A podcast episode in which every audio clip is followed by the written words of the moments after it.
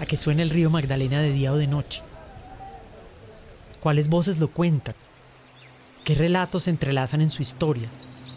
¿Cuáles desafíos navegan por sus aguas? El Banco de la República se hizo estas preguntas e invitó a participar a cuatro productores de podcast a entrelazar experiencias, narrar el río y producir Cuando el río suena, un podcast que nos lleva por un viaje sonoro a lo largo del río Magdalena para reflexionar sobre los ríos como territorios de vida. Soy Ángela Pérez Mejía, su gerente cultural del Banco de la República, y los invito a escuchar El Magdalena en 16 episodios. No hay uno malo, no se los pierdan. En este episodio de Cuando el río suena, escucharemos la serie Un río de gente, producida por Adriana Teortúa. Cuando todo se acaba, hasta el río, la esperanza de vida pende de una cometa, se vuelve canción y palpita en el oficio del día a día. Testimonios de pescadores, cantadoras y guardianes del río nos cuentan cómo se vive en el río Magdalena. Episodio 1. Ver un río nacer.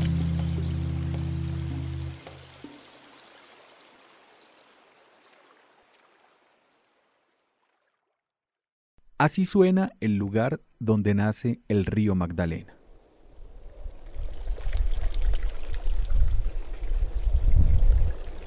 Aquí comienza todo y no es fácil llegar. El río, que atraviesa Colombia como una enorme autopista de agua infinita, nace en un lugar que pocos colombianos han conocido, el páramo de las papas en el macizo colombiano. Después de un largo recorrido, que puede tomar hasta dos días a lomo de caballo, atravesando caminos de tierra destapada, de lomas escarpadas y abismos por donde se fugan cascadas y arroyos como una explosión de agua indómita, lo único que se ve es una constante bruma que se mueve entre el intenso verde paramuno y sus frailejones, y en medio de esa helada lejanía, ahí yace la laguna del Magdalena, como un espejo verde que cobijan las nubes. Nos encontramos a 142 kilómetros de la ciudad blanca Popayán. Él es Gustavo Papamija, tiene 45 años y como toda su familia y sus conocidos más cercanos, nació, creció y ha vivido toda su vida en este páramo helado que es el lugar por el que siente un apego profundo. Estamos sobre una planicie muy importante, esta planicie del Valle de las Papas, y es un, corregimiento de un clima eh, que está en un promedio entre los 4 grados centígrados a 12 grados. ¿ya? Estamos a una altura de 3000 metros sobre el nivel del mar aquí y la laguna Magdalena se encuentra a 3.460 metros sobre el nivel del mar igual la laguna Santiago está a 3.700 que es donde nacen los importantes ríos para Colombia el Magdalena el río Caquetá el río Patía y el río Cauca adicionándole uno más que nace en el macizo colombiano el río Putumayo aquí es donde nace el río Magdalena que hace un recorrido de 1540 kilómetros desde aquí de la Laguna Magdalena hasta Bocas de Ceniza en Barranquilla. Gustavo sabe todos esos datos de memoria, no por ser nativo de esta zona, sino porque desde hace 11 años dejó atrás el tradicional oficio de ser campesino, que es lo común en esta región, para convertirse en guardaparques del Parque Nacional Natural Puracé, que comienza en estas inmediaciones. En general, todos los lugareños coinciden en que él es el mejor en su trabajo porque, entre otras cosas, se ha encargado de difundir la historia de su territorio con toda la comunidad.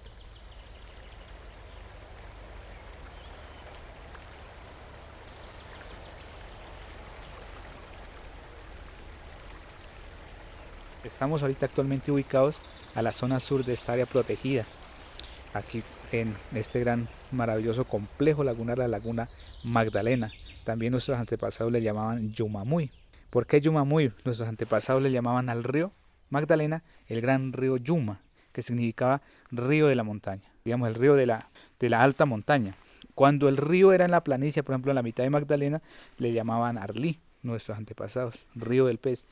Y allá donde desemboca el río Grande le llamaban Caripuñá, significa río grande. En medio de ese páramo imposible y a la vez único, hay un asentamiento humano cuyo origen parece tan antiguo y remoto como el río mismo. Hoy Las pocas personas que viven en este rincón perdido de la patria se encuentran en un diminuto poblado llamado Valencia, una vereda del municipio de San Sebastián en el departamento del Cauca. Tienen una relación cada vez más estrecha con estas montañas que custodian como uno de los tesoros más importantes de Colombia y sus vidas pasan en una serenidad tan silenciosa y pausada como el páramo mismo. Pues qué decirle, hablar de Valencia por acá plenamente, como ustedes lo pueden observar, es un lugar sorpresa, un paraíso de gente muy humilde, muy trabajadora, dedicada a la agricultura y la ganadería y pues eso es la economía de, en la cual vivimos. La vida por acá ha sido muy tranquila, la gente es muy trabajadora, de mucha humildad, todos tenemos nuestras propias actividades y de eso pues cubrimos todas las necesidades para suplir las necesidades de nuestros hijos, que serán el futuro de, del más allá. Él es Norbey Anacona, nativo de Valencia. Tiene 60 años y al igual que Gustavo Papamija, siempre ha vivido aquí y ha hecho todo lo que se puede hacer en Valencia. Ha sido campesino, agricultor, líder social y también profesor de primaria, que es por lo que más lo conocen. Pero si uno no es de acá, al llegar a este poblado, que parece que hubiera brotado de la nada o de la tierra misma, hay una sensación indescriptible sobre cómo la vida puede tener, en algunos lugares, una tranquilidad que muchos olvidamos por el ajetreo de las ciudades. Al menos, eso sintió Erika Palechón cuando llegó a Valencia para ser profesora en la misma escuela en la que trabaja Norbey para dar clases a 12 niños. Al llegar a Valencia te encuentras con unos paisajes hermosos. Hermosos, ¿por qué? Porque todo lo que miras es verde. Verde de naturaleza, verde de vida, verde de, de, riqueza, ¿cierto? Entonces, lo que miras en Valencia al llegar es, son unas estructuras de, de casas al inicio, pues algunas casas antiguas, casas de, que muestran lo histórico, la lucha popular también, la lucha de campesinos, la lucha de indígenas. Valencia es un pueblo, es una, un corregimiento como tal, caluroso, no en su clima, porque su clima es extremadamente frío, sino caluroso en su espiritualidad. Estar acá en el macizo uno encuentra, uno hace un contraste con estar en la ciudad.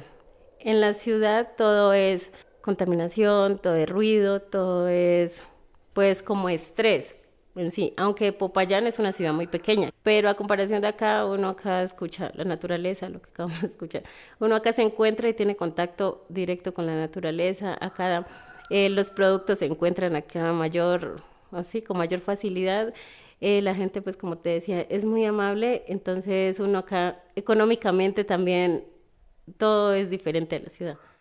Es inevitable preguntarse cómo llegaron hasta acá y para qué, si hay alguna razón que justifique su presencia. Tal vez no haya una más válida que la de la protección del ecosistema, que hoy, aún a pesar de todo, hace posible que el río más importante del país siga brotando y bañando todo el territorio nacional. En pocas palabras, sin los pobladores de Valencia, lo más probable es que el páramo ya no existiera, y la protección de este territorio no es una tarea fácil.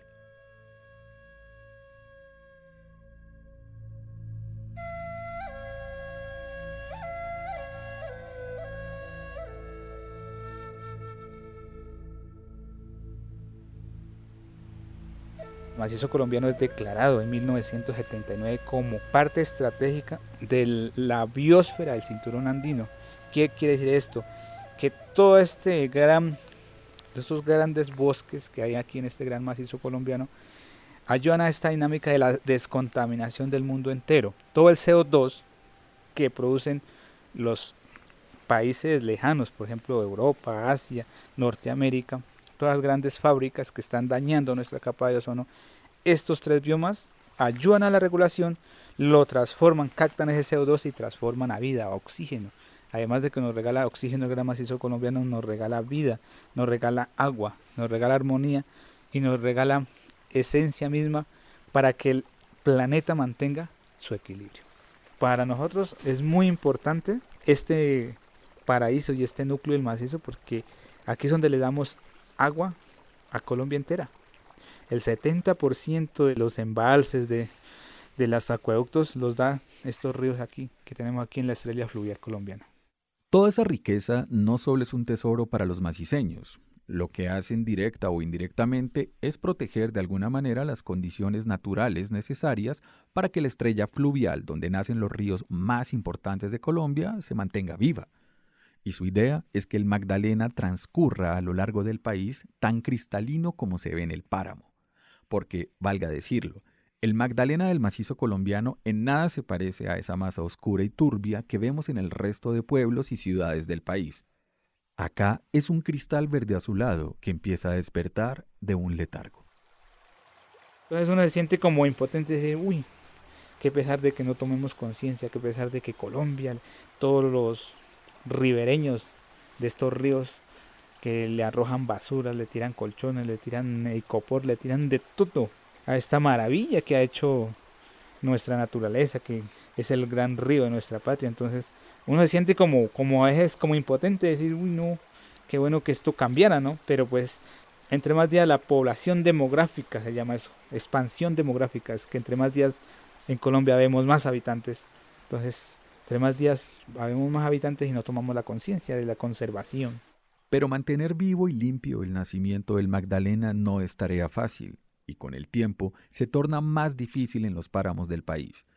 De acuerdo con estudios presentados por el Instituto Humboldt en 2020, según los monitoreos que han hecho desde el año 2000, los páramos de Colombia han sufrido una transformación entre el 15 y 16% de su territorio. En su informe Bitácora Flora describen que los motivos por los cuales hoy se encuentran en alto riesgo van desde la expansión sin control de actividades como la ganadería y la minería hasta fenómenos globales como el cambio climático. Si hay una preocupación que es latente, digamos, la cuestión de la minería. Actualmente, aquí en el macizo colombiano de las 4.800.000 hectáreas que tiene, se le ha estado haciendo seguimiento y monitoreo satelital. Las corporaciones miran que a través de los años siempre hay en otros departamentos por los cultivos ilícitos, digamos, hay presión hacia el macizo colombiano la cuestión de los cultivos ilícitos, hacen de que acabemos los ecosistemas y eso después queda árido, porque como estamos entre ese, esa guerra de que el que siembra estos cultivos ilícitos, pues a veces de pronto le fumigan con venenos sistémicos que son el glifosato. Ahí vamos mirando esa gran preocupación ecosistémica, esos cambios, porque eso cuando lo fumigan, eso después no cría nada ahí, se vuelve árido. Otra cuestión, la minería. La minería, la extracción de oro, en el macizo colombiano, en estos, eh, en estos municipios, ha sido latente. E incluso, pues, por acá han matado personas del común, digamos, que viven acá, pero que ayudamos a la protección, ¿cierto? Entonces, ¿qué pasa? Que son voceros que tenemos que proteger nuestro, no a la minería. Entonces, ¿qué pasa? la locomotora minera está utilizando guerra psicológica y, guerra física contra estos comuneros y los están matando a líderes ambientales. Eh, tenemos una gran preocupación en el macizo colombiano que estos últimos cuatro años han desaparecido ya cientos de líderes ambientales. Entonces en este caso es complejo a veces esta situación por la cuestión de la minería. Porque, porque esto es una mafia, digamos, a través del oro hasta ahora podría decirse que en el caso del páramo de las papas su conservación se mantiene casi intacta, pero eso no quiere decir que sus habitantes no piensen en los riesgos que puede correr la tierra en la que siempre han vivido por cuenta de factores externos y lejanos. Simplemente temen que el lugar que sienten como un paraíso reclamado está rodeado por un peligro cercano y no quieren que nadie se los arrebate. Nosotros sabemos que poco a poco, si nosotros no cuidamos eh, los ríos, no conservamos los nacimientos, hacemos, digamos, talas en los páramos, el agua es muy celosa. Eh, si nosotros eh, le metemos mucho un peso de bastante gente cerca de las lagunas, esto se va acabando, el agua es celosa, vuelvo y repito, se va consumiendo y un día esto lo podríamos estar podríamos convirtiendo en un desierto pero nosotros sabemos por cultura, por tradición, de que tenemos de conservar nuestros recursos naturales. ¿Por qué? Porque hacia el futuro los vamos a necesitar. Eh, los recursos naturales mucho y por ejemplo acá sabemos que es un pulmón de, de, oxígeno y que muchas naciones europeas están fijando los ojos acá y, y entonces nosotros tenemos que estar aquí cuidando y porque un día nos pueden venir y hasta de pronto nos pueden sacar o no sé qué pueda pasar, nosotros nos hemos apropiado como ser nuestra casa, el macizo colombiano. Es cierto que los habitantes de Valencia y en general de los 26 municipios que conforman el macizo colombiano viven alerta por mantener su permanencia en el territorio, pero más allá de los posibles riesgos externos, saben que deben reforzar una tarea que durante mucho tiempo ha estado descuidada y es clave para conservar su casa y el agua de toda Colombia, la conciencia ambiental como una forma de educación. Y a eso es a lo que le apuesta Erika Palechor en la Escuela del Pueblo. Cuando estamos en contacto directo con nuestros estudiantes en una escuela, tenemos que salir de esas cuatro paredes, no simplemente limitarnos el conocimiento a un salón de clase, a un tablero, sino aprovechar ese contexto que tenemos, ya que tenemos una riqueza natural a nuestro lado. Entonces, ¿qué hacemos? Estamos formando un grupo de líderes ambientales que desde muy chiquitos, desde primaria se están formando en el cuento del cuidado del medio ambiente, el reciclaje, estrategias pedagógicas ambientales, de las cuales ellos desde niños van a tener en cuenta para que eh, transmitan en sus casas, en sus, familias. Les enseño eh, más que todo como el cuidado y la preservación de lo que hay, de lo que tenemos y que dentro de pronto en un futuro no lo vamos a, a tener si no se conserva desde ya. No solamente ríos, los ríos, en general el cuidado de todos los ríos, el cuidado del agua. Los niños y las niñas en el páramo de las papas son pocos y en general, a diferencia de otros lados de Colombia, son muy tímidos. Eso no impide que se les vea todo el tiempo jugando encaramados en árboles, corriendo en botas pantaneras de un lado para el otro de las fincas o acompañando a los adultos en alguna actividad del campo. No hablan mucho con extraños, pero se quedan atónitos de curiosidad cuando llega un foráneo. Son una postal de la infancia rural que muchos ya sienten perdida en la ciudad, y esa inocencia, cada vez más infrecuente en la niñez actual, fue la materia prima que encontró Erika para difundir su mensaje de cuidado del medio ambiente entre ellos. Los niños felices, ¿por qué? Porque las prácticas, las estrategias pedagógicas ambientales están basadas desde la didáctica, desde la didáctica de conocer, de salir, de ellos son los que van a cada una de las casas con pancartas, con disfraces, diciéndoles, por favor, recojan la basura. Entonces la comunidad muchas veces puede decir, no, eh, ya viene el carro de la basura pero no, o sea, no se trata de que le están recogiendo la basura a los demás, sino que desde muy niños, por medio de estrategias eh, didácticas, ellos salen, les dejan mensajes, les hacen adivinanzas, les hacen, eh, les dejan, sí, como un mensaje reflexivo a la gente de qué es lo que ellos quieren transmitirles. Desde muy niños, por favor, limpien el pedacito que queda al frente de su casa cosas así. Como decimos, con un pequeño papel que levantemos, estamos contribuyendo en, en, la conservación del medio. Entonces, por eso con los niños estamos, con los materiales que recogen, eh, hacemos, adornamos, o sea, los usamos como ornamentación de nuestro salón, las usamos que eh, eh, manejamos el, el tema del reciclaje, entonces los niños saben que listo, se cayó un plástico, pero este me sirve para hacer una matera, o se cayó un papel, sirve para hacer, volverlo a hacer papel. Entonces ellos saben que eso se puede volver a reutilizar.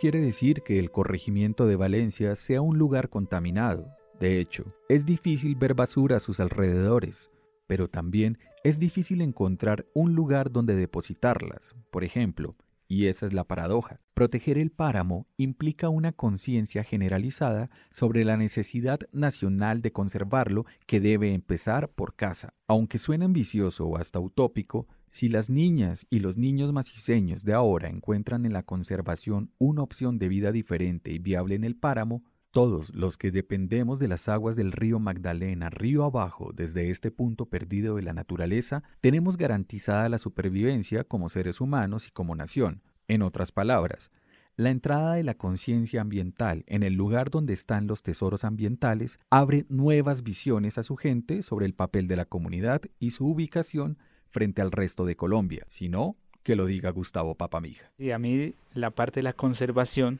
me ha cambiado la vida de una manera muy importante, ya que si nosotros como humanos no tomamos la conciencia, pues no podemos dejarle a nuestras futuras generaciones como ese legado, ¿no? De garantizarle un ambiente sano para las futuras que vienen, las futuras generaciones.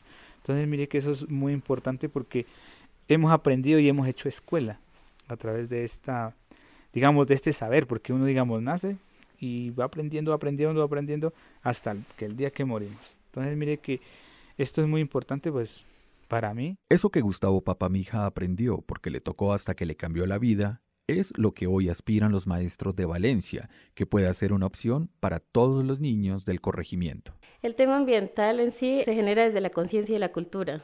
En una universidad, en una escuela o bueno, donde yo estudié, nunca enseñaron ese tema como tal. Ese se aprende desde la casa, desde ver la necesidad de las personas a donde uno llega. En este caso, cuando llegué a Valencia, miré la necesidad de conservar ese medio, porque hay gente que viene desde el extranjero y mira esta zona muy sucia, mira que no hay tratamiento de basuras, no hay conciencia, a pesar de que acá tenemos todo lo que en otros países no tienen. Entonces, es más que todo eso, eh, se aprende desde la misma necesidad de tenerlo y de conocerlo. Más que todo es como a partir de la la necesidad y a partir de los intereses de la gente por conocer, entonces uno se va adaptando y va mirando cómo es posible que acá, siendo una zona rica en recurso hídrico, no tenemos agua potable. Eh, ¿Cómo es posible que acá, eh, teniendo un mejor paisaje que en otras zonas, no lo conservemos? Las basuras están en el piso. Entonces, desde ahí nace como esa necesidad de, de conocer y como que despertarse, o sea, pellizcarse qué está pasando en esa región. Todo porque de alguna manera también quieren que el río cristalino que ellos ven sea el mismo que recorra el país hasta bocas de ceniza. Ustedes saben que nada podría cambiar si tú tumbas un árbol si destruyes una mina, si contaminas el agua. Por conseguir plata, usted sabe que un día la plata no la podríamos comer. Primeramente nuestro ambiente, nuestros recursos naturales y después pensar en la plata. Si un día se acabara el páramo, como vuelvo y lo repito, ¿no? Porque el páramo simplemente uno allá encuentra todas las esponjas hídricas, todo allá como está almacenado el agua y ver correr esa agua cristalina, eso es un orgullo y eso es lo que debemos dedicar. Por un día podría, vuelvo y lo repito, podría ser un desierto. Yo sí he mirado en la desembocadura del río Magdalena que uno estando allá da tristeza de sabiendo que de acá uno hace de que se vaya un agua cristalina bastante, un casi un ciento por ciento como decir, potable y allá verla que casi llega es completamente convertida en lodo. He ido a la desembocadura del río Magdalena, he mirado y cuánta basura, cuánto, no, pues muchas cosas que da tristeza ver cuando ya llega al mar. Reaccioné en una forma pues sorprendente y me hizo acordar inmediatamente el lugar donde nace el río, hasta, hasta el municipio, hasta el departamento del Huila, donde todavía hay una conservación, y de ahí hacia abajo, pues ya es completamente contaminado. Yo cuando miro el, mío, el río Magdalena, quisiera ser el, el poderoso de los euros o de, de, los dólares para hacer un grupo bastante amplio y dedicado completamente a la conservación del río y descontaminarlo y todo, y que llegara un agua completamente limpia a la desembocadura. Pero para eso, lo único que necesitan es que el resto de los colombianos echemos una mirada y una mano al macizo colombiano y su gente, porque, en este caso, la ecuación es sencilla de entender. Sin este poblado indígena y campesino atravesado como una marca en el páramo, lo más probable es que no existiera el río Magdalena.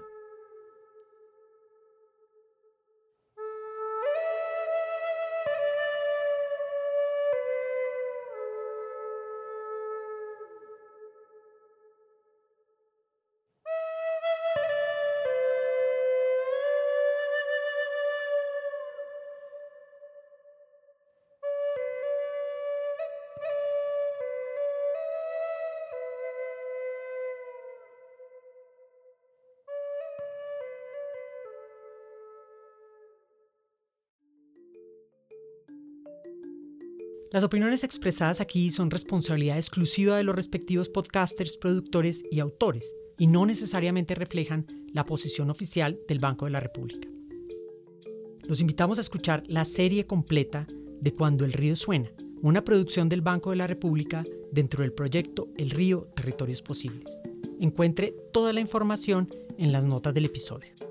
Cuando el río suena es una producción del Banco de la República con la coordinación general de Sandra Concha y la presentación de Ángela Pérez Mejía, con el trabajo y el apoyo de Sofía Restrepo e Irene Tobón y de los podcasteros que hicieron cada serie. Gracias a todas las personas que a lo largo del río Magdalena compartieron su historia y su entorno.